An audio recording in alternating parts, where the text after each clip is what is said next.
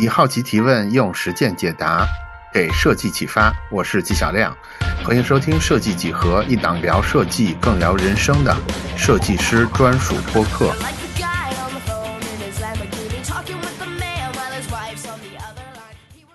我们今天邀请到的是蓝色圣火的创始人李寻高李总，然后呢，跟李总其实蛮有渊源的，因为第一届站库奖的时候，当时他们就是呃获奖，然后这些年呢也也一直在站库特别的活跃，这些年下来呢，蓝色圣火也有非常丰富的，而且有很多知名的案例。现在他们的一个自我定位呢是一个包装设计公司，对吧？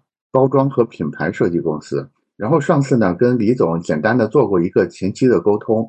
我们在这个聊天的过程里边呢，我们会会觉得说，李总对年轻设计人才也非常的关注，包括我们也聊了很多，就是这种多地都有分布的这种设计公司运营方向的一些问题。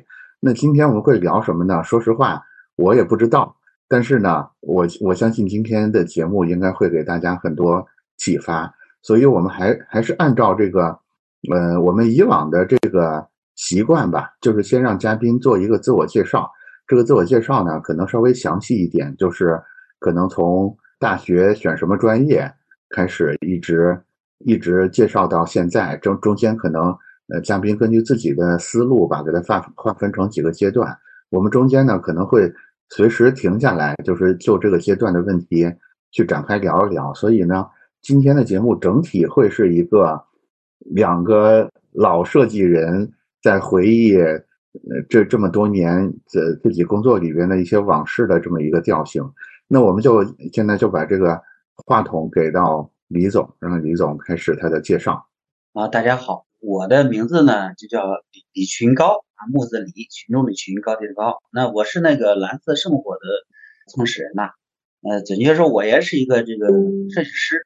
啊，设计师，如果这个刚才季老师在讲是要讲的详细一点，嗯啊，那我就从这个上学开始吧。以前呢，这个准确的说，那个时候学这个美术这个专业呢，呃，实际上怎么说，我是被动的，说实话，被动的去学的，不是我愿意去学美术的，因为我当时学的文化课不太好，就就大多数都是这个情况，对。就就这个去去学了美术啊，学了美术，在美术我是从初中开始就接触美术了，然后这个到一直到考上学，到考上学，然后去最后慢慢慢慢，实际上刚开始压根儿就不太喜欢这个，它就是一个考考学的这样的一个路径，反正是吧？你当你文化课学不好的时候，这就是一个减分的这个考学的这样一个路径。考上之后呢，我发现慢慢的喜欢上这个东西了。啊，喜欢，然后觉得画画也挺有意思啊，嗯，挺有意思的。那个时候在学校里边，那个时候呢，你看我那个时候是上的清苑嘛，就在学校那个时候，这个你你会突然发现，这个他不像中学那样时候老师管那么严，到大学的时候突然老师不怎么去管你了啊。您当时的专业是什么？我是学了两个专业啊，一个专业那个时候叫装饰专业。就装饰当然不是那个空间装饰啊，我知道，我们年代可能类似，所以我知道装饰专业是怎么回事儿。呃，但是但是李总还是简单的解释一下，因为我可能有年轻的听众，他们不太知道。呃，装饰专业呢，它实际上跟那个讲的那个叫空间那个装饰啊，它不一回事儿啊。嗯。它更多的学的是比较多的学科，比如说像雕塑，嗯，像织壁挂，嗯，是吧？嗯，呃，像版画，嗯，像油画，像水彩等等，就是我们这个专业学的是偏工艺装潢类的那种感觉，嗯，装饰性很强，就是说的是现在叫生活美学 也不为过，它是它涉猎的这个比较多啊，嗯，所以说那个时候叫装饰设计，当然现在呃有的学校叫工艺美术设计，是吧？就不太一样，是吧？嗯，啊，到后来我又从我最早是在。河南省工艺美术学校那个上，它属于专科。后来我在那个学校上了有有两年多吧，我又考上清苑，我又在清苑又上了几年。在清苑学的是呃装潢设计啊，所以说这两个专业学的东西都不是太一样啊。装潢设计设计里边都学了更多的，也也会接触的一些这个，你比如说像空间的呀、建筑的呀等等，他就会他就会接触的会接触一些。其实刚毕业那个时候，我从事的不是我们这个专业，因为那个时候你看我是零几年，零二年、零三年毕业的，零二年、零三年毕业的。然后这个那个时候在河南，你看我本人是在河南，我是出生在河南，河南郑州。那个时候呢，其实设对这个设计那个年代对设计的概念，就是它的价值感认知不是很强。呃，零几年那个时候，这个河南这边的这个设计公司生存的。这个途径呢，大多数是靠着印刷厂来来来，或者或者靠着广告公司来生存的。就是我我在你这设计，你只要在我这印刷，这个设计费是免的。那是绝大部分的这个公司是这样做的。然后呢，后来呢，就就这个也有一部分公司是收设计费的。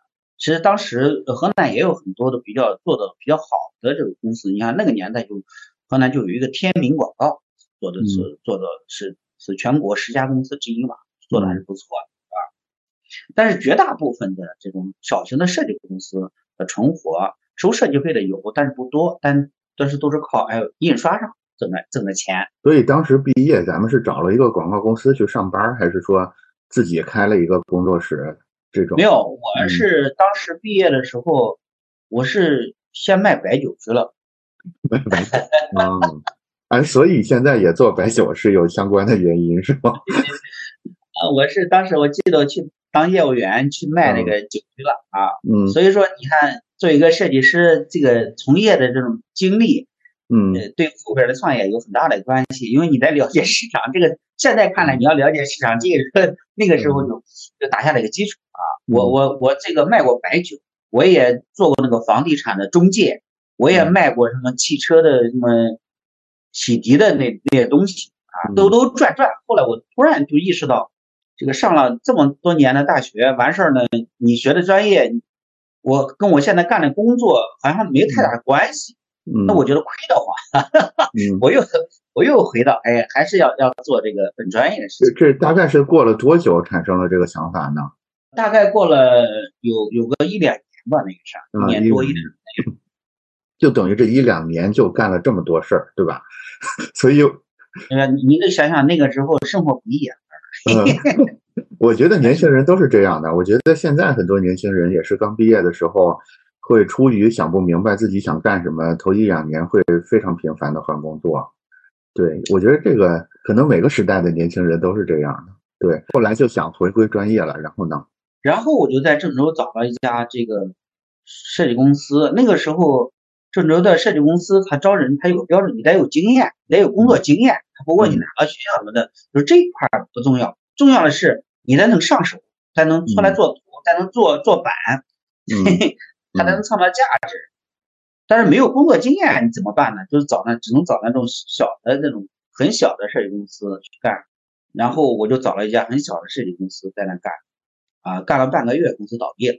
当时这个公司就跟就就像刚才你介绍的一样，其实也是通过这种印刷业务的抽成，或者是来来来维持生存的。它也不是那种能收广告、能收设计费的这种公司，对吧？对，啊，就是那个那个都是靠印刷嘛。对，那个时候在河南这个地方，应该百分之应该百分之九十以上的设计公司都是这样，靠这个印刷来来来。单独收设计费的有，但是不多的。嗯嗯嗯。OK，很快它就倒掉了，然后呢。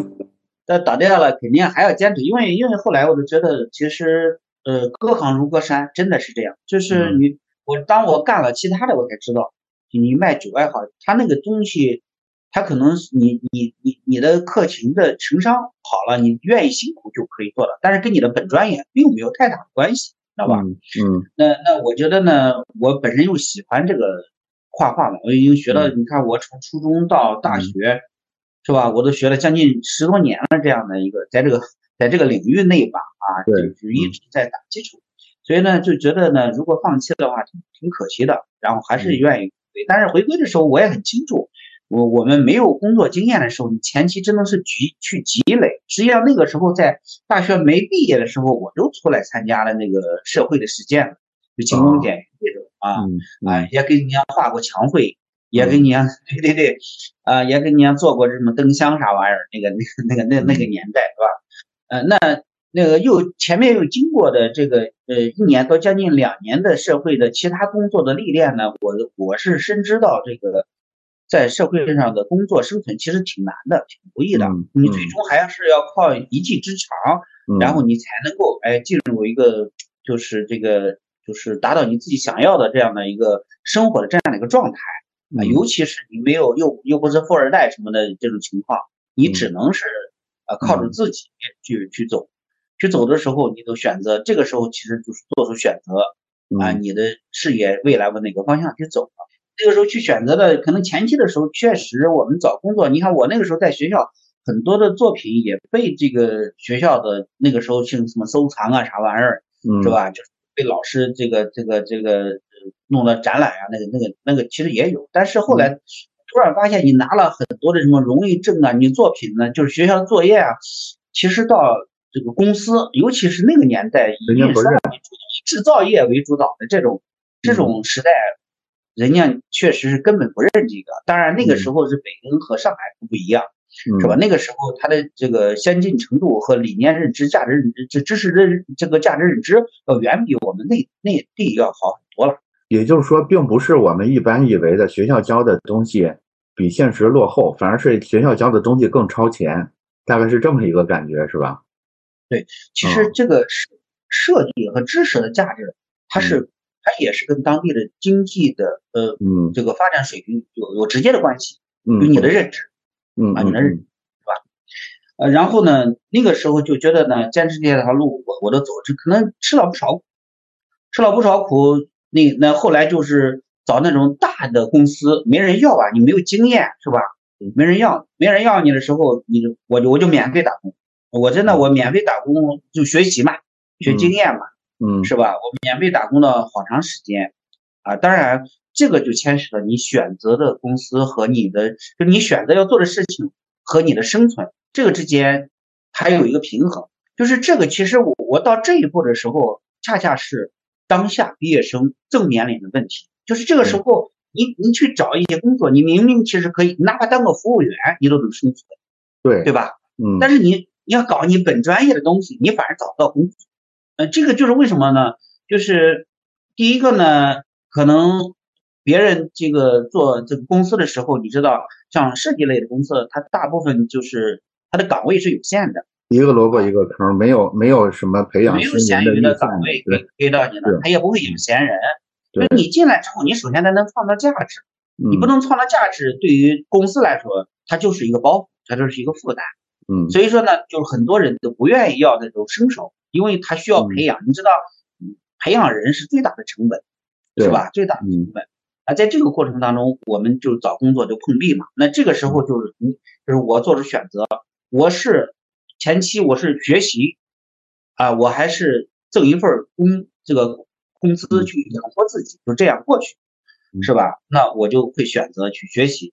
当然，你去一些小的公司，他也会给你工资，但是实际上他是在透支你的知识，他其实给给不了你太多的学，无论是理念上还是一些这个技法上，因为他本身团队就很少，你向谁学习呢？现在你只能干活去了，是吧？就是你要找那种更专业的大的公司，哪怕你前期你想在这个行业发展的时候，你不要工资，其实我觉得都都是好的。为什么这样说呢？是因为。他的理念，他的创作的方法路径，他会让你成长很多，让你的认知也会提升很多。所以您当时，您当时就是找了一个相对大点的公司，然后去免费给他做这个工作，对吧？对我前期的时候确实是。这这大概多长时间呀？就是免费多久？有半年的时间。在这当然在这个期间，我生存也挺艰难的，我都可方便面我都可能嘛一个月，嗯，是吧？那那也没办法，就为了坚持自己的梦想嘛，是吧？是，哎，嗯。再再后来说，从那个公司，那个时候就是两种结果嘛。一种呢，哎，你得到别人的认可。其实虽然是这个免费这个半年，但是人家两三个三个月之后都开始给我发相应的补助了，就是也没有，只要你能创造价值的时候，公司实际上是愿意给你发这个补助的，并不是说就是你只要能创造价值，别人都会给你相应的对等的这种。这种一种东西，啊，回报。然后呢，但是呢，我想呢，就是哎，这个学到学到一些东西，要么是留着这个公司继续的发展，啊，要么你去就是到这个到更高的平台上继续提升自己。所以说我在呃郑州公司的是在河南是干了大概是有好几年吧。具体我我我忘了，反正是干了大概好几年。然后呢，就是从这个默默无闻的这个学徒啊，到后来他干了一个在本地也是比较知名的一个公司的总监，是吧？再再后来，呃，我还兼职了很多的这个什么培训班，给他们讲课。哎，那个时候我觉得还是挺，呃，就就就就就觉得这个河南这边呢，我在这想插问一个问题啊，就是我相信你们当地类似。类似您这种情况的小孩还挺多的，就是你肯定不是唯一一个学这个专业，然后然后一开始找不着工作，然后就用很低的方式，不惜用很低的工资也要也要进公司学东西的。但是这么多人里边，肯定不是人人后来都成了总监，对吧？所以我想问的问题是，你认为那几年你学到了什么重要的东西，或者做对了什么重要的事儿吗？因为因为。因为我隐隐约约觉着这里边似乎有一次重大的觉醒，或者是 某种领悟在里边，有吗？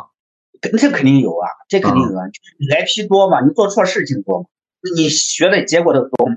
所所以现在现在回头望的话，就是为什么当时有很有，我相信有很多年轻人都在这个公司里边，为为什么其他的人就没有没有达到这个升职的？对，就没有升职，反而反而你这就升职了呢？你觉得公司看中了你的主最主要的一个一个一个优点是什么呢？呃，这个有两点啊。嗯，第一点就是你还是你你有这个技术技能达到公司的这个职位的标准。第二点就是你的工作态度，是吧？就是老板一看你这个能力又能达到这个职位的这个要求。你的工作的这个态度呢，又相对来说积极，属于那种积积极向上那种，就是所谓的能能力和意愿，对吧？哎，我我我想我想问一下李总，你认为，当然现在也只能猜了哈，你认为当时的领导，你的能力跟意愿各自打分会是多少呢？或者假如说一共十分，我们要我觉得他更多的是意愿，更多一定是，比如说是意愿一定是多一点，为什么呢？嗯，就是一个态度，对于老板，你的能力其实后天老板可以培养，可以给你时间啊，可以只让你成长。但是如果你的态度让老板看到你压根儿他就不是那种，就是那种积极向上的一种一种状态，那个那他其实老板他是其实这种同等技能的竞争也是蛮多的。也就是说，其实能力也不见得有多么的出众，但是至少能让老板跟同事感觉特别愿意学，就是未来。至少这个人是有可能能带出来的，不像那些可能他就他就这样了，就是今天可能差不多，可能两年之后还是差不多这样，对吧？对，他是一个是看你愿意，你看搞设计这个东西，你必须沉下心来，用心的，真的是去去学这个东西。嗯，我觉得还有一部分呢，就是你要有一点点的天赋，确实这个这个一个是勤奋，一个是天赋，嗯，那剩下的就是那那我我觉得就是你的这个。这个这个领悟的这个能力了，为什么您就能比其他的呃同年龄的人更努力一点儿？我想知道原因是什么。因为我感觉好像我这一路自己也并没有觉得自己有努力，对吧？对，我我都觉得这一路我可能遇到很多的贵人，我去。嗯，就啊，就是并并没有感觉说我我要故意在这个在这个意愿上有什么特别的表现，但是。领导就会觉得说，这个这个这个小孩就是看起来就是意愿更强的样子，是吧？因为这个就是你尊重你自己的本心嘛，就是这个东西就是你只有你你确实呢，他内心当中你你喜欢他了，然后你愿意去为之去做了，那其实这个东西是装不出来的，是吧？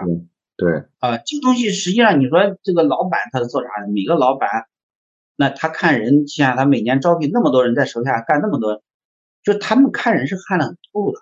他有时候他看到他可能不一定说，但是你做的结果是在那搁着，是吧？就是这个来说，你你去你去干工作的时候，你你本来你像我从一开始，你看我干过其他的，我知道其他行业我走可能走啊，呃对吧？我我可能再拐回来走，我在做我这个行业的时候，那我相对来说我可能卯着一股劲儿，我觉得是这个是当时确实是我心心里憋股一股劲儿。我原来我上次咱俩聊的时候，就好像跟你讲过，其实我一四年就去北京跑了，就要开分公司了。那时候，那我确实憋着那一股劲儿，你知道吧？我当时就在那个西站，就是北京西站那个地方，我都找好办公室了，然后这个也找好员工的那个宿舍了，包括一年赔多少钱的计划，我就我就算好了。因为你去一个地方，是吧？你不可能。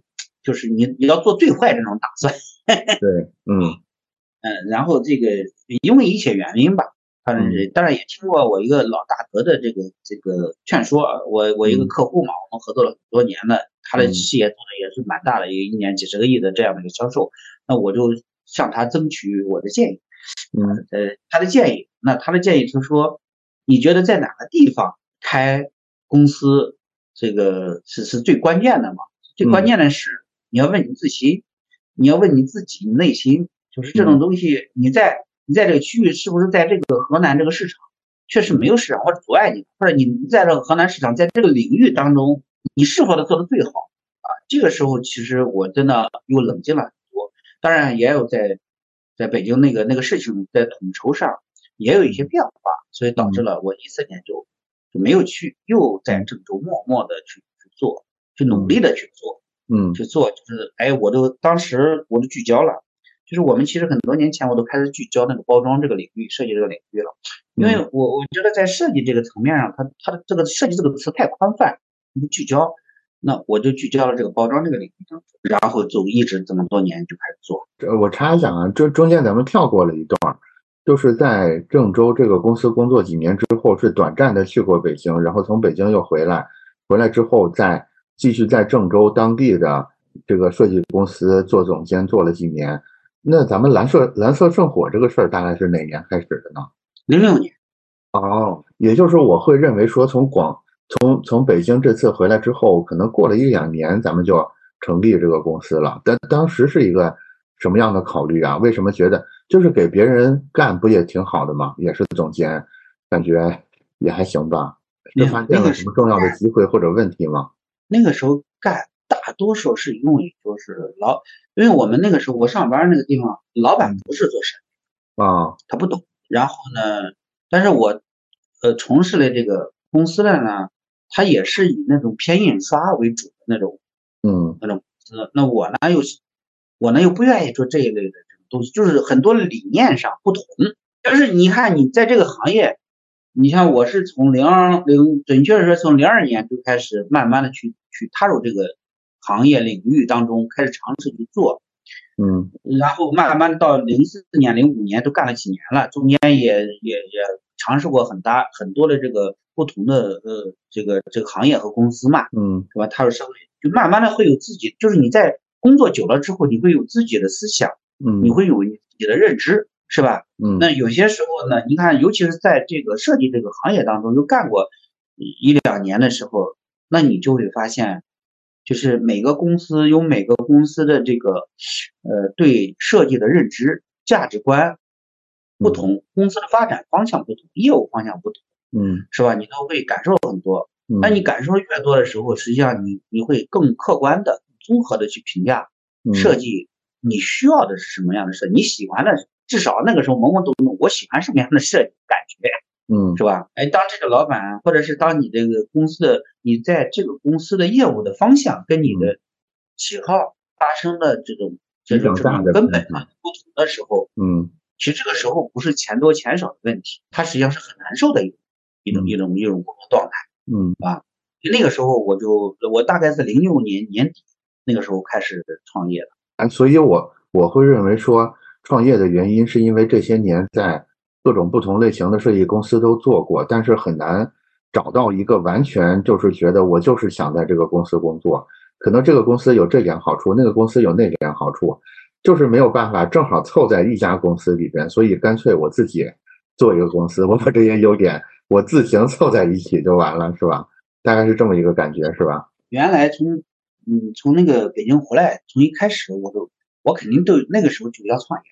就要创业，创业那个时候，说实话，去北京一圈受一肚子气，妈还没挣着钱，啊，嗯，这玩意儿你回来，你要总要找个班上，你要积累点这种资金啊，是吧？说实话，这个东西从那个时候，从一开始，我都我回来我都决定要创业。我没跟你说我们别的有心劲儿创业，但是这几年创业那个时候真的是也需要勇勇气啊，因为那个时候自己感觉的那个，一个是你见的越多，其实你对自己的这种，你会感觉到你知道的越少啊，操！嗯嗯嗯，所以所以蓝色圣火咱们零六年成立的，呃，大概用了多长时间？你认为正式走上轨道了呢？正式走上轨道，啥叫正式走上轨道？我感觉我现在还没有在轨道上。也就是说，也就是说，感觉这个事儿它至少不是一种确定性特别不高的。也就是说，你大概知道明隐隐约约至少能看到，说我明年至少公司肯定还会在。然后我可能会干一个什么样的事儿，就但是刚创业的时候肯定不是这个状态嘛。刚创业的时候说白了，可能都不知道明天 会发生什么样的事儿，就大概心里边有点稳定性了。会会是多久以后才才算稳住阵脚呢？大概四五年吧，用了四五年的时间。这这块是我个人特别感兴趣的一个点，因为我感觉现在这个时代里很多很多设计师其实都想试试自己创业。所以咱们在这儿稍微稍微多问点问题啊。我的问题是这样的，就是现在您回头看零六年这次创业，你会觉得有点鲁莽吗？或者说，如果能在，比如说再晚两年创业，你现在回头会不会有这种想法？比如说我我我应该在在叫啥，在猥琐发育两年，到零八年我再创业，会后面会顺很多？会有类似这种想法吗？还是说现在回头看？就觉得就应该零六年就应该是这个时间点，也没有。其实这个是，就是你要说创业的时候，嗯，我觉得我个人感觉现在看来，实际上你创业越早，它有它早的好处，真的。那你创业早的时候，你看你在工作上也是学习，你在某种层面上你创业，你啥都在这个经营管理各方面会更大一些，对吧？它其实也是学习，但是这两个。这个对生活的影响是蛮大的，就是你在工作上，你去学习的过程当中，你最坏的一个结果就是你可能拿不到工资或者拿拿的很低的工资，对吧？嗯嗯，这会影影响你的生活质量。但是你创业有可能会影响你的生存，它它可能它是两者不太一样。但是对于我来说，如果我如果让我重新选择的话，我可能会选择这个，比如说像北京啊、上海啊。深圳呀，就就想可能要在这呢多待几呃，就是把自己的眼界和思维，我觉得多把知识学得更扎实。我觉得我的起点可能会更高一点，我可能就发展的速度上和这个就就就可能甚至我选择的创业的城市就可能就不太一样。所以这个是有大的关系的。所以是有时候有时候现在回头想，有有可能会有这个假设在，对吧？我想进一步问的问题是。刚才说到生存问题，所以咱们刚创业的时候，真的是有一个阶段 涉及到生存问题的，是吗？我给你讲一个故事，你就知道我为啥。其实我觉得，呃，我觉得我如果前五年让我创业的时候，我中间也无数次想到，算了，快去上班吧。我上班的时候还挺轻松，挣的工资，是吧？职位也不低，也受人尊敬，就挺好一事儿，是吧？对。妈，我创业的时候，天天妈累得跟孙子样的，还亏钱，也没有人能理解。我无数次的，就是给自己妥想妥协，但是呢，自己呢就就觉得我这一生我不应该是这样的。其实我是一个比较，就性格上来说，我还是算是比较一个要强的那种，我不甘于这个落后于别人那种感觉。年轻嘛，有一个那个时候就年轻嘛，就有一个好胜的那种心啊，天天搞的。然后呢，中间呢，说实话，你你刚开始创业的时候，我以前在那个。上班的时候服务了很多的这种大的品牌、大的公司，但是呢，我以为那个时候是自己的出来时候能力也能接到这些大的公司和大的品牌，实际压根不是那样。因为那些品牌是因为你的设计能力所以来的，但其实对，就是那个时候，就是你会发现这个，包括现在也有很多的这种同仁啊，他也也会有一部分的这个刚毕业的孩子们，他他也会有这种，他他认为是平台的力量是自己的。力量，他不一回事儿。实际上，他把这个自己的能能力看，就把平台的力量看成自己的能力了。这个是一个误区的，知道吧？实际上，真正你我当我出来成立一个小工作室的那个时候，说实话，你大品牌跟你怎么合作？对，你每各方面都不匹配，真的，各方面都不匹配。你会发现，你突然啊，你你搞业务那个时候呢，尤其是当那个哎，给一个公司当个总监，当个高层，在这个行业内，是吧？那那那，我觉得又又自认为什么什么老炮，儿，怎么这玩意儿。其实你创业的时候，我操，你心高气傲，你小和钱看嘛是看不上，是吧？嗯，然后客户客户跟你对你不尊重啦，你感觉到他还特委屈，那到最后给你打击的，你 你啥都你你在臣服于这种，就一步一个脚印儿，到最后就很小的一个，哪怕一张名片需要设计，我都要其实跑业务圈去做，一个小折页需要设计，我那个时候我知道，其实我出来创业。我更需要的是作品案例，因为你收设计费。对，为什么收设计费？你需要案例，对吧？那我我曾经一度这个这玩意儿发不下来工资，没人请，没钱请设计师啊。然后有我大概就是那个时候就过了三四年吧，呃，公司的这个这个我我我是没有钱花工资，但是我我这个人从来不欠我们那个员工的，这这么多年来呢，我们蓝色生我从不欠。员工的任何一个人的一分钱，我可以这样说啊。然后在我创业的那个大概三四年的时候，有有有一个月我就发不起工资了，发不起我找朋友借了点钱，我叫工资发下来。等我下午回去的时候，我一看工那个办公桌上又有一摞钱。后来那其中有一个员工说，我们都知道公司的现状，说我们拿拿一点我们能够生活的，剩下的还有就是公司先度过这个难关。嗯。你说我看到那个时候，其实我是非常的非常的感动。那个我就觉得，我说我这辈子如果不把公司做好，我觉得我就呃对不起这一帮的人。完事儿呢，就是我觉得我是郑州那个时候精神层面上，我觉得是比较富有的一个人。嗯，因为我觉得没有太多的公司能够像我们这样那么团结，所以说那个时候就就努力的就去做。就是你想那个时候公司的创业，这个这个郑州的创业的老前辈就挺多呀。对，是吧？人家做出知名的挺多的，然后我们就默默的去做，默默的去去提高我们的这个呃这个这个公司的这个作品的质量啊。我们其实那个最早的时候，我们选择的那个那个学习的方向就是北上广深这些，我们经常搜一些比较知名的这种设计公司，经常看他们的作品啊。因为在本地，我们其实开眼界的机会很少，好吧？开眼界的机会很少的，也没有太多的这种。论坛也没有太多的展览，也更没有太多的这种行业之间的交流。那我们其实只能靠我们自己。那个时候，所以说，那怎么样去进步？当我们进步的时候，别的公司也在进步。我们怎么样去？我我们只能是比别人付出的更多。嗯。然后我们，我那个时候我们管理团队的时候，我们就主攻插画的，主攻字体的，就是就别人啥都学的时候，我们可能把我们所有的时间集中到一点上，然后最后组合到一块是。那我们可能是当时就是用了很多种办法，要尽快的想办法提高我们的作品的质量。那我们当时也做这个项目，就每一个项目都非常非常，不管我们的项目的收费高与低，但是我们都非常非常的用心。其中我就是哪一年我们就报道过一个我们的案例，就是做一个蜂蜜的那个蜜枣那个那蜜枣那个案例，我我其实没有没有太多的那个那个什么华丽的什么辞藻什么的。我就是把我们平时怎么工作的，我就把我们那个工作的整个我们作业的整个的过程写了一下。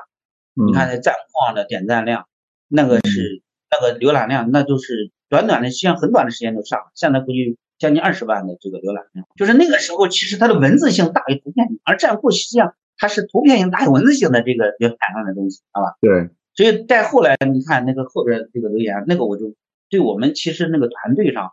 鼓舞其实蛮大的。那个时候，其实我们觉得我们做事儿、做人的，去得到了同同行业的一些理解和认可，当然也得到了客户的一些尊重和理解。我有一个问题，就是刚才李总说的时候，我一直没想明白，就是咱们成立公司，用您的话说到第五六年才算才算是稳住阵脚。那之前三四年的时候，我们也一直在努力，一一直也也也按我们的各种计划，比如说。我们先要把插画做好，先要把字体做好，包括我们要不停的去学习这些先进的案例。但是这三四年如果都没有起色的话，为什么？也就是说，第一年我们可以这么想，对吧？然后也这么做，然后第二年我们会得到一个反馈，就是这么做可能没有用啊。因为第二年可能情况还是差不多。然后第二年我们可能比较轴啊，我们有决心，我们有恒心，我们接着干。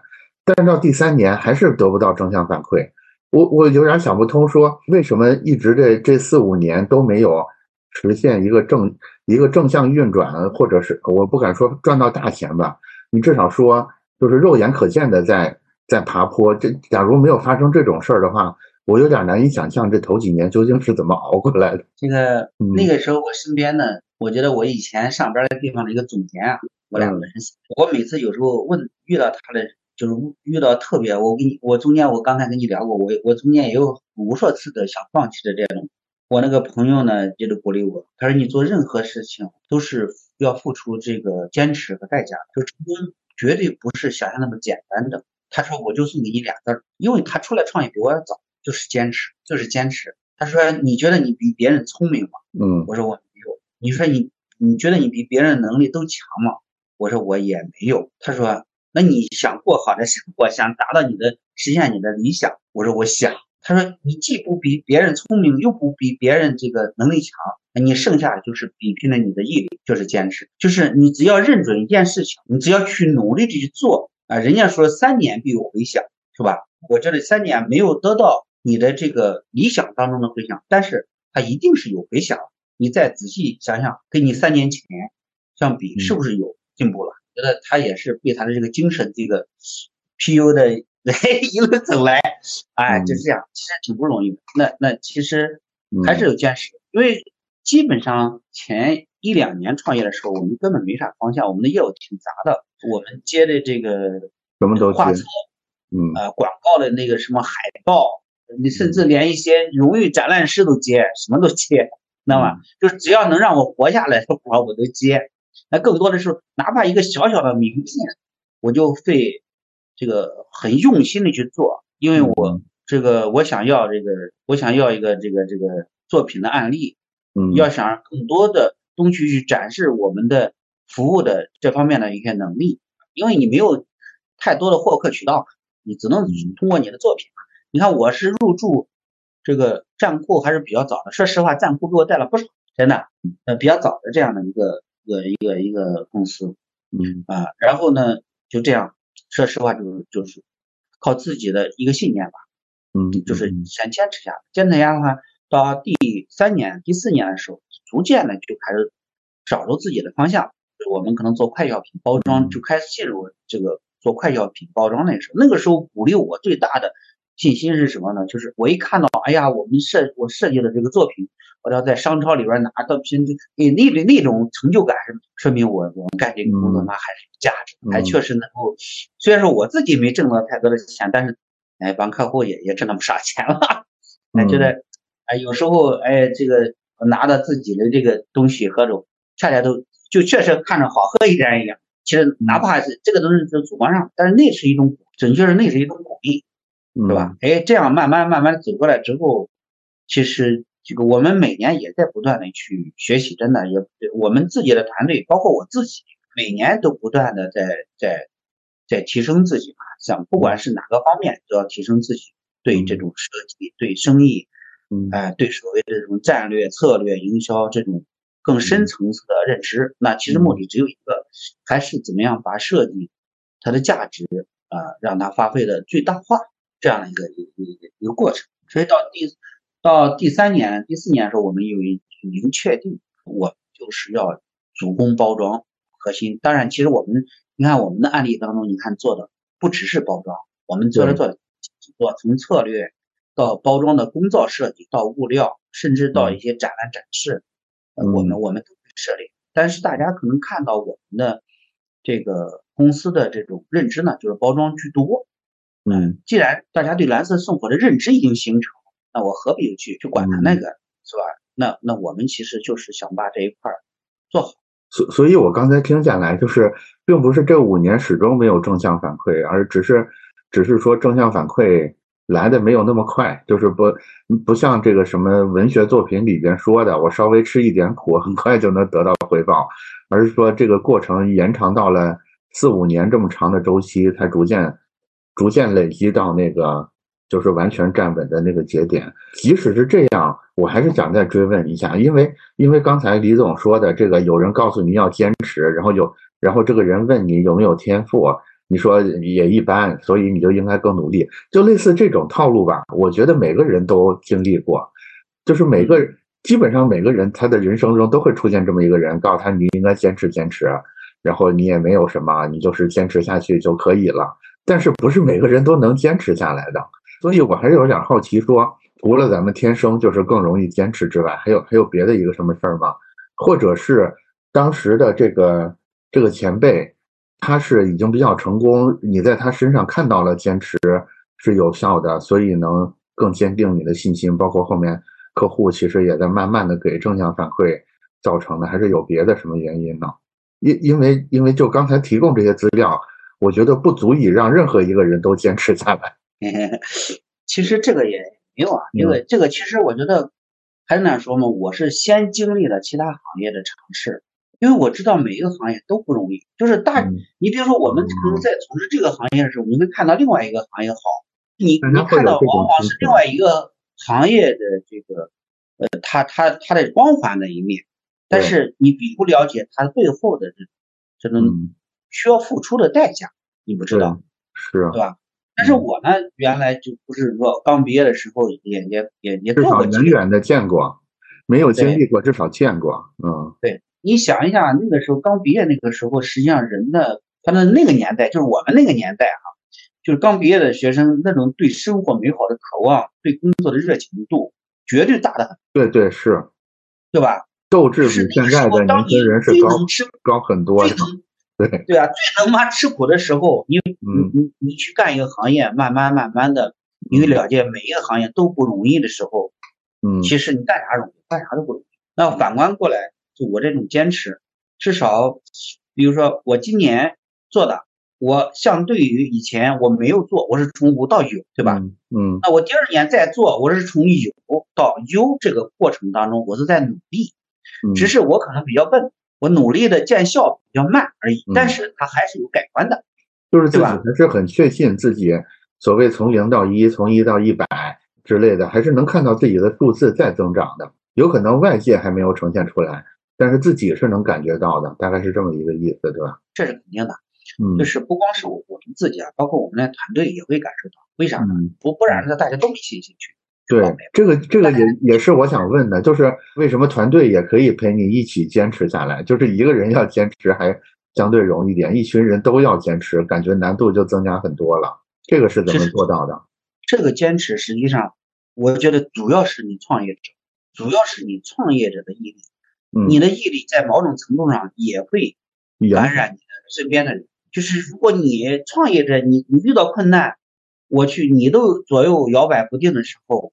那我觉得这种情绪一定会在你的同事身边放成倍的放大，会不是一个太好的信号。第二个呢，就是你对你自己的自信。嗯，我觉得如果你对自己产生了怀疑，我觉得你肯定是坚持不下去的，是吧？你肯定是坚持不下去的。就是关于对自己的自信这个点，我特别感兴趣。我也认为，尤其在初期的时候，对自己有自信是非常重要的。我甚至会用那种我我现在比如说跟跟一个我们家的侄子或者是表弟之类的这些后辈聊的时候，我甚至会建议他说，你要对自己有这种特别莫名其妙，就是不切实实际的自信，你就必须得做到这样，你才可以撑过这个初期的时候。所以李总也认为是这样，对吧？你现在回头看当时那个自信是不是？并不是那么的准确，就是实际上是不应不应该那么自信的。但是当时就是反正用各种办法就自我催眠到这样了。现在回头看会有这种感觉吗？其实你知道成人和这个创业者最大的区别，所谓的说，哎，我现在比如说在这我二十创业的时候，很多人就会说我没有那股劲儿了。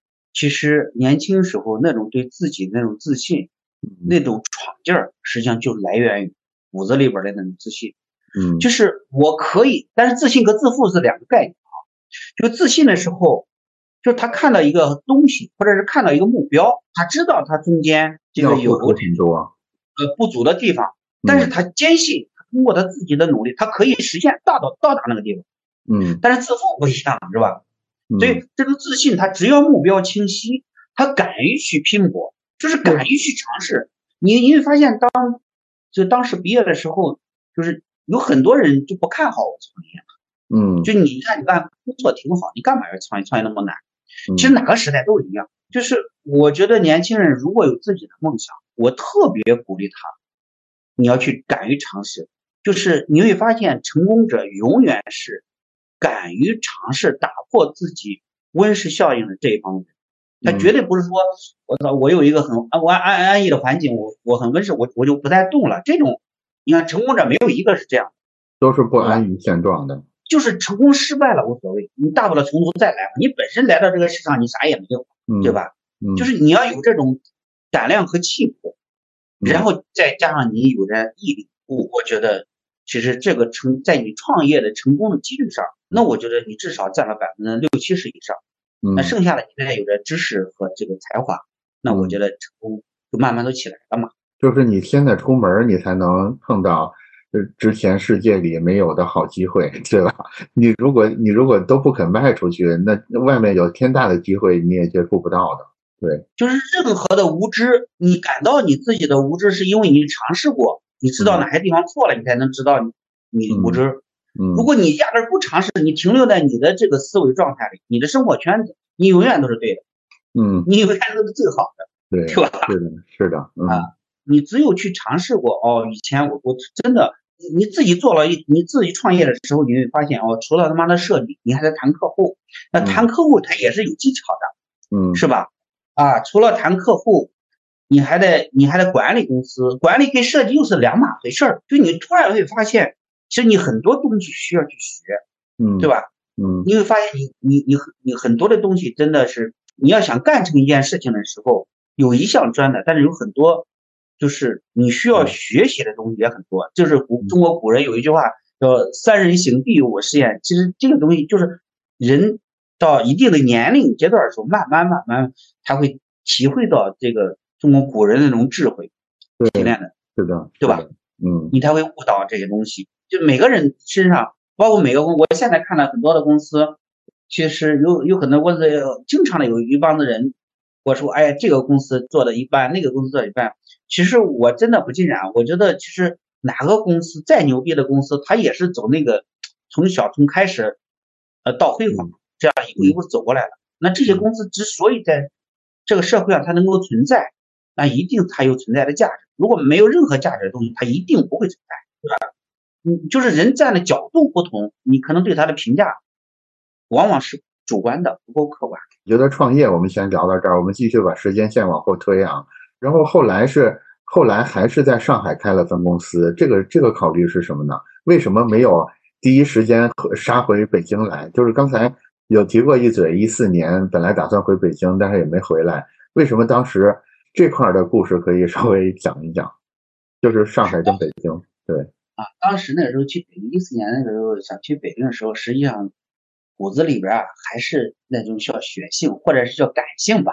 嗯哎，他不是以做生意的本质去做这样事，还是内心骨子里有一种憋屈，有一种那股那股劲儿，是吧？嗯那那其实，在某种程度上还是自己不太成熟的一种表现啊，是吧？哎，那那种就是还是感性大于理性嘛。但后来的时候呢，去选择选择这个创业的时候，其实越往后，其实我我感觉你去跨城市去做你的事业的时候，呃，其实那个时候考虑的因素就就很多了，因为你嗯毕竟已经养了很多人在，是吧？你要养活很多人，这一步其实如果如果走对了，可能助力公司发展；如果走错了，那其实还是还是挺难，因为尤其是我们这个行业，其实底子都很薄，说实话，是 吧？嗯那也是一件事情刺激了我。这个嗯刺激了我，是因为其实我们那个时候就是，呃，我是一七年在上海做的公司嘛。那个时候一六年、一七年，其实我们就服务了很多国内知名的这些企业了。就我们在郑州也是这样，就嗯，服务了全国的好多的客户了。已经算是全国不错的设计公司了。呃，也不不能这样说，只是我们在，其实我们从来，我跟我们的公司的团队我都说，呃，其实很多人去说，哎呀，蓝色生活做的包装做的，哎，不错不错。但是我跟我们的团队我都讲，我说不要在意这些，别人有说你好的，你也不要骄傲；有说你坏的你也不要气馁。但是我们其实本着我们内心啊，只管做好我们自己做的事情。我觉得其实别人的评价都无关紧要，真的是吧？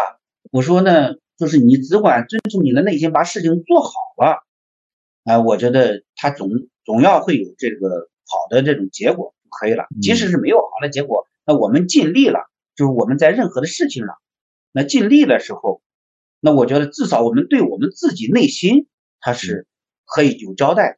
对吧？也许你比如说有些项目上，我们去努力的去做了，哎，没有这个项目上没有取得很好的结果，不管是甲方还是我们，是吧？但是我们在反问我自己，我在这个事情上，我是不是尽我最大的努力去做了，是吧？如果没有帮到客户，那我们还说明我们还需要再提高、再努力，是吧？如果我们没有好的这个收入，说明我们某些方面做的还不足。其实我是一直，我们公司的文化是这样的，就是不要去去去在意别人的怎么评价啊，所以说这些年就是这样去呃去过来的。那么其实你你你去走这个去上海那个时候呢，是因为我们那个时候就有一件事情，就是我们报，就是我们当时做了一个护理家的这样品秀这样的一个品牌，那卫生纸那个品牌，当时在去展出。展出的时候，哎呀，大家评价都不错的，那个那个整套的形象，大家评价都不错。那个品秀那个繁花似锦，后来呢，就有一个一个品牌从那个会上会后都联系到我们，联系到我们的时候呢，呃，我们那个时候说是在本本土收费不高的，就很低。嗯，他哎，呃，我们报了价之后，人家那头给我一句话，说你们还是真的物美价廉。然后后来。哎，我知道这个公司，呃，找了一家国外的公司，就花了六百多万做的东西呢，我也看了，嗯，真的，我就意识到，我去知识其实是有价值的。那我就想，我怎么样才能够，哎，把我们的价值也，其实我们做的东西，啊，是吧？如果得到市场上的认可，得到客户的认可，得到客户的客户的认可，我们能不能把我们的价值呢？我们应得的这种价值，嗯，给提升一下？那来改善一下，不管是对我们员工的工资也好，对我们办公环境，它都是一种改善，对对吧？嗯，那我我就想分析原因，我们为什么是吧？是这样的一个，那可能跟我们是不是在这个地方，哎，就我就把我们这个同城市的这些做得好的，大概的他们的价位啊，大概都聊了，都了解了一下。我真的还直接的问了甲方，问的就是。问到哪个甲方，我也不便透露啊，就是人家的这个甲方直接的就告诉我，我们在选择供应商的时候，嗯，也会选择你是国际化这个公司，你还是一线化公司，还是二线化公司，那我们的预算也是有标准。我我这插问一个问题，他所谓的这个国际化一线二线，他们划线的标准是什么呢？公司的员工数量，什么国际拿奖的情况，还是怎么着啊？啊，你你你，比如说，如果选择咨询公司啊，你比如说，你你像这个，你像这个李斯，他都算是跨国的吧？因为那理念，对，这种他本身，你看在设计这个领域当中，日本呢在中国的开的公司很多，美国的也有，是吧？很多国外的这有，它在全球这个相对这个相对容易分辨一点，对，一下就分辨出来了嘛？对，是吧？那后面一线二线他们的划线怎么划的呢？一线呢，它有两个标准嘛。第一个是在行业内一线，行业内一线的呢，它就跟企业招人是一样的道理。你看企业招人，他是看你的学历，嗯，对吧？嗯，学历证你在哪个学校毕业是吧？他们这个一线的呢，就是行业内的一线标准，就看你有没有获国际奖，有没有服务过大的品牌，这是他们这个初选的这样的一个标准。就是这样的公司，你要拿过国际奖，有服务过大的品牌。他首先不会是太差了，这是肯定。就像人，就像企业这个招这个招这个这个大学生招人是一样的。他为什么要高学历的人？因为他不可能也有那种低学历的人，或者是没有没有太高学历的人，但是呢，他能力又很强的。但是这种人呢，毕竟是少数。对，因为他们他们不可能每个人都很深入的去了解他的背景什么的，他一定是取个大概。那大企业他我我我还真的问了，咱俩问的问题差不多。啊，我说为什么这样选择？他说，对于这种呃乙方来说，你可能在这个行业内你比较了解哪一家公司做的怎么样，但是对于甲方来说，他可能对这个行业没像乙方那么了解，那么那么那么深，是吧？嗯嗯，我们选择的时候肯定就是先先稳嘛，是吧？还有大概率你获过国际奖，然后这个你服过大品牌。其次就是你在这个城市，你都在上海、北京，是吧？这种一线的城市，因为这些城市本身企业生存的成本就就挺高。另外呢，这也是一个筛选题啊。对啊，他他他这个他他这个呃他这个接触的这种信息和招聘人。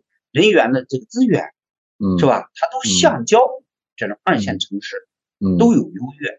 明白，明白。嗯，他是这样的。所以当时客户也说了，也说了这个标准。然后呢？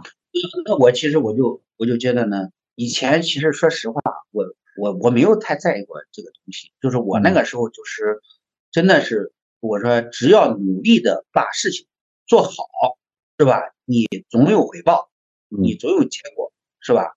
当然呢，我们去想去上海开公司，还有一个目的，你真的得需要向更先进去学习，你真的要拓宽你的公司的视野。而我们这几年的进步呢，也有很多是从客户本身身上学到的。人家客户在做，现在有很多的客户，就是甲方的这个品牌的负责人，也本身都是从很很厉害的这个很好的这种乙方公司挖的人过去的，跳槽过去的人，他本身都很专业。是吧？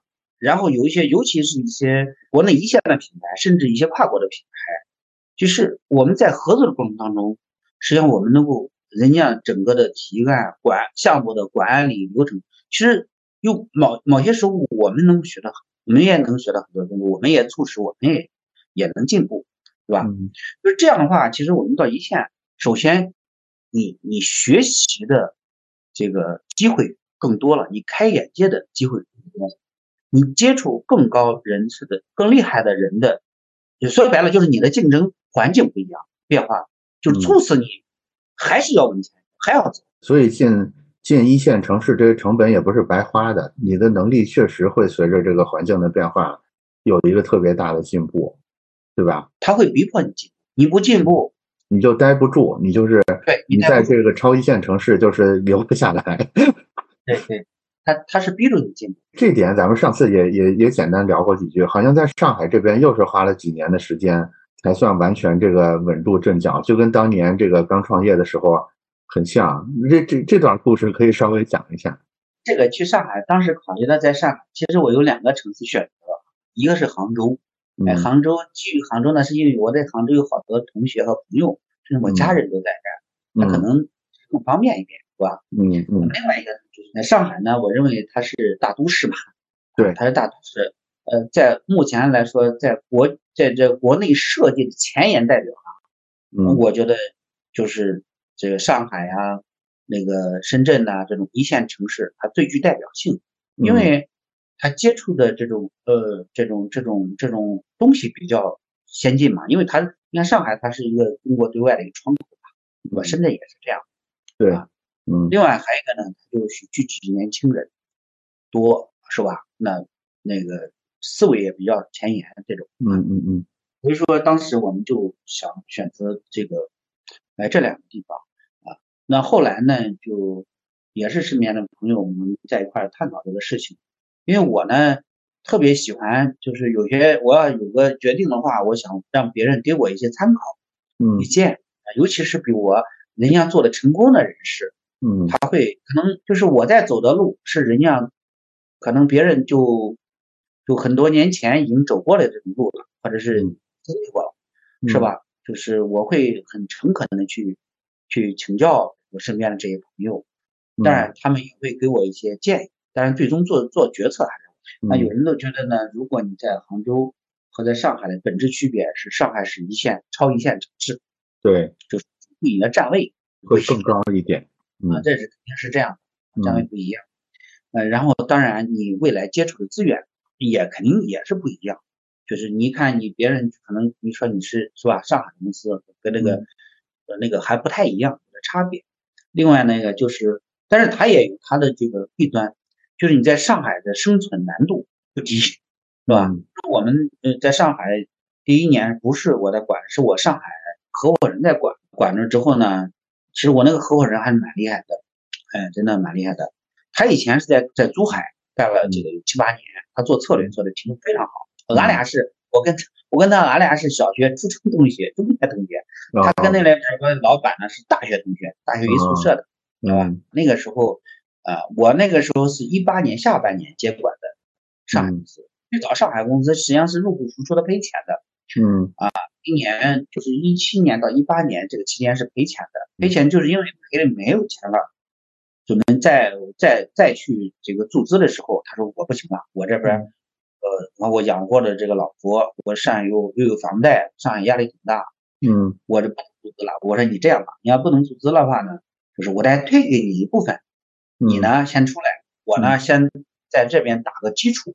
因为你前期上海公司如果没收入的话，养活同时养活不了那么多人呐，嗯，是吧？嗯，那我就我就跟他说了，我说等我把这个业，他因为他那个时候主要是业务的问题，业务的问题，因为他是技术型人才，你看他做策划做的特别好，嗯，但是业务开展和管理这个不是他擅长的，好吧？你去一个新的城市，你去开创，而且你面临的这种竞争对手都很厉害。是吧？嗯嗯那我那其实这个呢，但是这个当然这个现在回想起来，实际上我这个算是决策是一个失误。我的失误在哪？是从一开始我都应该跟他一块儿在上面做。我觉得也是要比现在要好很多。我跟你说，老季，这个绝对要比现在要好。这个是我这一次走上海这一步，我到现在回想起来，我我认为我做了一个很大的一个失误的这样的一个决策。然后他一八年五月份去了第二宝贝之后，我是接管，我是一八年七月份接管了上海公司，接管了上到一九年的时候，上海公司的业绩已经做了几百万了。就是我在业务拓展上，我还是因为我已经做了很多年了嘛，对吧？我就给他的年底我俩就一块吃饭，然后我说这个你这个我给你打一定基础了，你可以回来了，是吧？你至少一年几百万这样做的话。你养个团队应该问题是不咋不咋是吧？嗯，没啥问题。不是你只要团队稳定，业务有有几个稳定的，那你都发挥你的才华，那绝对 OK 嘛。那我就问他，我说你在那怎么样？我觉我觉得他的他的能力可能在一个更成熟、稳定、更大的一个机构里面才能得到更好的发挥。他就不是这种不是这种开疆拓土的人才，但是他是一个守土的人才，大概是这种感觉。到现在为止，他的才华。就是我觉得这是真的，他很厉害，很厉害。就是其实初创性的企业，我觉得它更多的需要的，呃，不光是你的才华，哎，你去开疆扩土，你去管理团队，有很多的时候，它不是靠这个制度什么的，它要靠人情化的这种管理，是吧？等等吧，反正是综合的因素。然后后来呢，就从那之后，就是我一直在在管住这个上海公司。嗯，再后来呢，就上海公司大概是零两千年是，呃，又进了两位合伙人，就是二零年对吧？二零年，对，应该是两千年那个时候，呃，二零一九年进一个，呃，两千零一年进，两不不是两千零一年，是二零二一年，啊，不是二零二一，口误，对 对，二零一九年进一个，二零二一年，这这两位是什么背景啊？这两位原来。原来就是做做设计公司的，还是怎？他们俩都是设计的，还是说有一个呢是一个艺术院校，一个知名艺术院校的教授。哦好，他本来也是这个清华美院毕业的，以前的好朋友。另外一个呢是他以前像在呃达比斯啊这种大国际化的广告公司担任总监的。他担任的是是客户向的总监，还是这个啊设计向的总监？那时候广告主要是创意，那时候广告主要是做。TVC 这种创意，嗯，明白。所以咱们现在回头，假如假如非要做一个总结的话，你会觉得说，因为咱们今天这次聊，我觉得跟上次聊的核心就不太一样了。咱们上次聊的有很多是光是那个一个一个已经稳定的企业应该怎么怎么怎么运营的事儿，但是今天咱们好像有意无意的聊了很多创业者或者是相关的事儿。所以如果现在。还是我那个经典的问题啊，就是我就又出一个难题，就是非要用一句话来概括的话，那你觉得作为一个设计创业者，或者说你打算开一个设计公司，这里边最重要的一个或者几个特质会是什么东西呢？其实刚才我们隐隐约约有有聊到了，已经。现在如果让我看要重新就是开设一个设计公司，在当下来说，你觉得第一个是要有一技之长，就是你一定要有一个超越别人的地方，不管是你设计的 logo 字体，还是设计的包装，你一定要有你擅长的一面，嗯，一技之长，对吧？第二个，我觉得你要有自己的很清晰的梦想，就是你的路径，你创业是为了啥？要有个梦想清清晰，还有一个剩下的就是你的毅力，就是创业你要你要就是你在创业之前，你都要做好吃和忍耐的这种准备。我会觉得刚才刚才那个李总的陈述里边还有一点，你你自己没说，但是我觉得好像也挺重要的，就是有很多好朋友，这些好朋友能给能在各个阶段给你建议，好像我我感觉。咱们回忆一下啊，刚才好像每个阶段中间都恰好有一个或者是几个好朋友给出了非常重要的建议，然后你也很听劝。我我会觉得好像这个好像也是挺重要的，你觉得呢？这个跟那个啥有关？这个呢，其实最主要的还是跟你自己，你自己要有创业的那股劲儿，这是一。第二个呢，就是身边当然也有人越越多的人去鼓励你，而不是打击你。嗯，就是如果你在你创业期间去打击你的这样人，远离他，就是鼓励你这帮人。我觉得其实就是我，我觉得很多的时候，在你遇到任何人，可能在遇到最艰难的时候，其实往往只只是需要一句言语上的鼓励，他不需要不需要太多，就是认同，对吧？嗯，你既然创业了，你可能有一个就是，哪怕失败了，我我我从头再来都行。但是在我创业的。过程当中，我希望的是更多的人的鼓励。这里边是不是多少也有一点什么所谓得道者多多助啊？就是大家看到看到你有梦想这么清晰，然后也已经投入了这么多的精力，花了这么大精神头在做这个事儿，所以大家会觉得说会情不自禁的想帮这样的人，会不会有时候感染？我刚才咱俩聊了之前我说了。就是当你呃对一个对你的梦想有这种非常执着和那种追求的这种渴望的这种这种心劲的时候，你你会感染到你周围的人，同样也会感染到你的客户。你比如说像刚创业的时候，那你可能对一个业务的那种呃对一个业务的那种渴求是吧？哎，你你的其实言谈举止当中，你都特别希望这个事情能够合作成功，是吧？能够双方能够。能够能够达成一个这样的一个共同的这样的一个合作，其实这种这种感染力它是实际上是有的。当然，对于初创者啊，对于大项目来说，可能你你谈判各方面还是需要一些，就是你首先是更多的你的专业是吧？能不能解决这种问题？但是就创业者而言，那种精神头都会会感染。就是刚才说的这些朋友也好，或者是客户也好，其实包括同事，包括。合作伙伴其实都能感受到，这个人他似乎是豁出去了 之类的，是吧？对呀，你看那个这个里边就有那个叫我特别认同那个《亮剑》里边那个李云龙有一句话，其实你一个部队的精神，实际上就是一个领导者的这个精神，就是那个亮剑那个。其实一个公司的这个也是一个公司老板的这种这种这种精神。你看有些老板他本身他就。他就做事儿啊，他就特别的这种有这种主动性、积极向上。你再进他公司，他人员是吧？他有一种那个那个从这个这个这个公司的这个文化基因上，他就是有影响。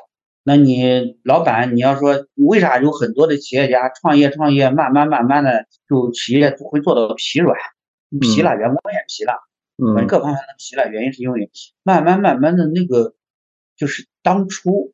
创业的那股劲儿在逐渐的，随着你的年龄增长，嗯就是你的生活的这种这种阅历的增多，其实那股那股那股冲劲儿慢慢的在消亡。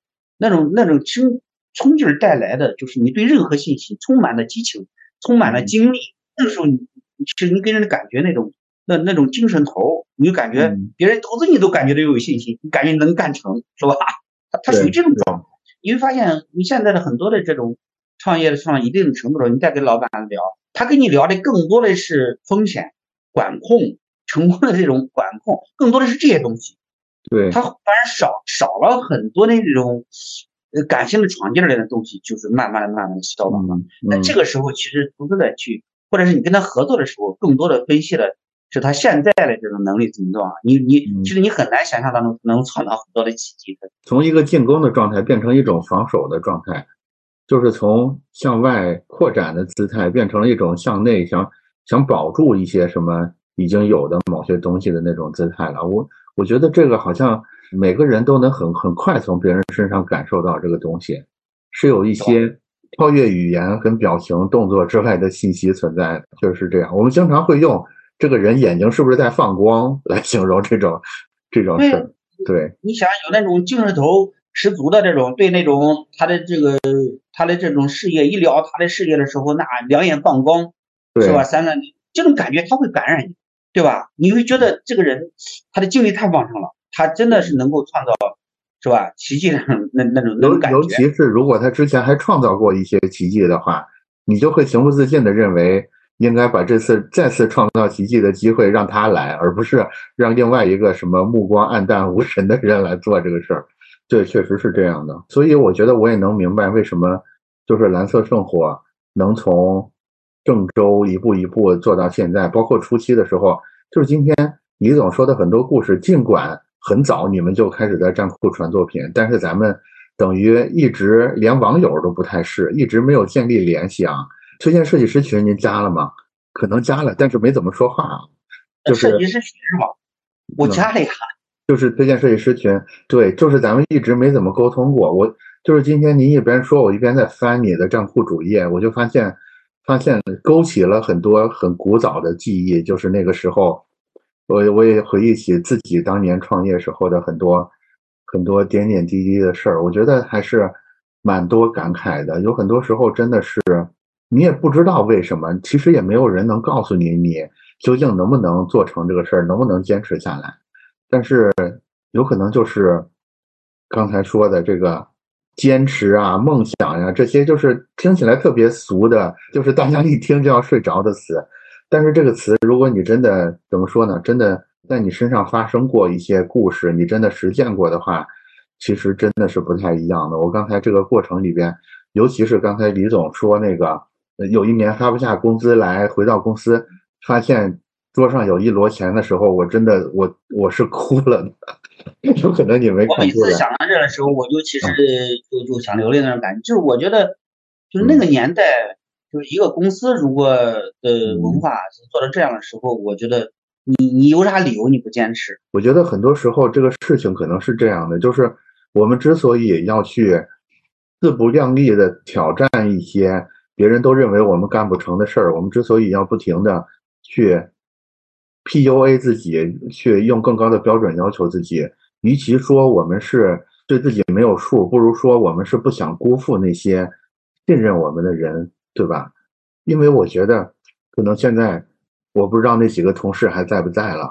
如果在的话，他们看着看着公司一步一步的，就是。冲出郑州，走向上海，未来冲出上海，走向走向世界，对吧？我觉得这个世界上可能就没有更美好的事儿了，对吧？我觉得是这样，就是你会发现有很多的事情，你去做的时候，你用心付出了，不管是对你的同事，你还是对你的客户，其实别人是是能是能感受得到。是的，是的。呃，至于说事业上的坚持，我我还是觉得，就是也许别人看你的梦想就是个笑话。但是你不要把自己活成个笑话。我觉得这句话特别好。是的，就是我们一直说不要在乎别人，但是有时候，有时候外界的这些人，甭管是支持我们的人，还是嘲笑、看不起我们的人，也是我们做事儿的很重要的一个一一个一个动力的来源。甭管是为了争口气，或者是为了不辜负这些这些支持我们的人也好。所以我觉得，对，我不知道怎么用语言形容了，但是李总知道我我要说什么。其实我我觉得做好自己就行，做好自己就行。你做好你内心，遵从你自己的内心，你愿愿意做的事情，把它做好。嗯嗯嗯，对吧？我觉得你能够，就是我经常跟我们公司的人讲，我说我们做的事情能够做的问心无愧，就就就很难得。有再回过头来跟客户说，我当时我们回过头来我们做事做项目当中，就我我觉得我能，不管是这个项目做的什么什么，但是我当时我们这个团队已经是。尽了我们最大的努力来做这一块了。我们到现在再回过头来再看这个事情，我们还能够说的拍拍良心，说我当时我问心无愧做这个事情。嗯，我觉得这个是，这就是我们做人的、做事情的一个一个追求的这样的一个点。嗯就是你不要想着，哎，客户为啥？也就是我当时我们做那个蜂蜜当中，就是客户即使是定稿了，我们觉得不行，因为我们考虑到他诸多的因素，就想把它做的更好一点。原因就是，但是你在这个项目过程当中，就是不管你遇到有很多是你可控的，有很多是你不可控的因素，在当下，嗯当前那种环境下啊条件下，嗯，你能尽尽我我们这个团队，我们每个人最大的努力做到嗯最好，我觉得就其实回过头来就不。其实我们还有很多东西是可以聊的，但是未来找机会应该跟李总把那个关于品牌、品牌设计、包装设计，尤其是关于怎么打造一个爆品，这个这种真正叫啥呀？有设计干货的这个内容，其实是应该回头找个机会再好好聊一下的。但但是今天时间所限，我们可能就只能聊一些这种听起来有点儿形而上的什么什么创业，什么什么理想，什么理想的这种事儿了。但是我我觉得怎么说呢，就是干货跟湿货都重要，就是知识跟信念都是很重要的。光有知识没有信念也是做不成事儿的。光有信念，你什么知识都不 都不要去学也是不成的。所以我们今天今天就姑且先把信念这这这半拉给聊了。为了可能在不远的将来，我们再找时间再约时间把知识这部分再给它补上。那么今天就呃呃就大概这样。李总还有什么关于设计创业年轻人信念相关的，有什么想补充或者想总结的？呃，这个倒没有。其实我我要说的话，你要说我说的话，我觉得只要有想法，就勇于去尝试。那，大不了失败了，我们从头再来过。因为我们本人来了这个时候也是一无所有。哎，我觉得还是那样说，说这一句特别俗的话，就是万一我们成功了，嗯，对吧？对，是吧？就是嗯你不去尝试，你永远不知道你自己的能量到底有多大。咱们暂且这样。然后今天时间所限，太可惜了。下次我觉得这我是认真的，要约个时间好好聊一下关于包装的事儿。是是因为我觉得，我觉得接下来中国尤其是平面设计会会进入到一个所谓品牌更重要、包装更重要，每个企业包括设计师建立自己的 IP 更重要的一个时代。这是我个人的一个观点。咱们回头约时间好好聊一下这个。就是跟跟设计更相关的这些话题。今天一聊很多事情，我们共同都经历过，一聊 啊，聊那个是对是，家长的话。嗯我这个中间不停的、不停的唤起我这个早已经沉睡的好多记忆，我记得反正今天还是挺感慨的。好，那我们就这样，然后对，好，我们下次再约时间。好，谢谢谢谢。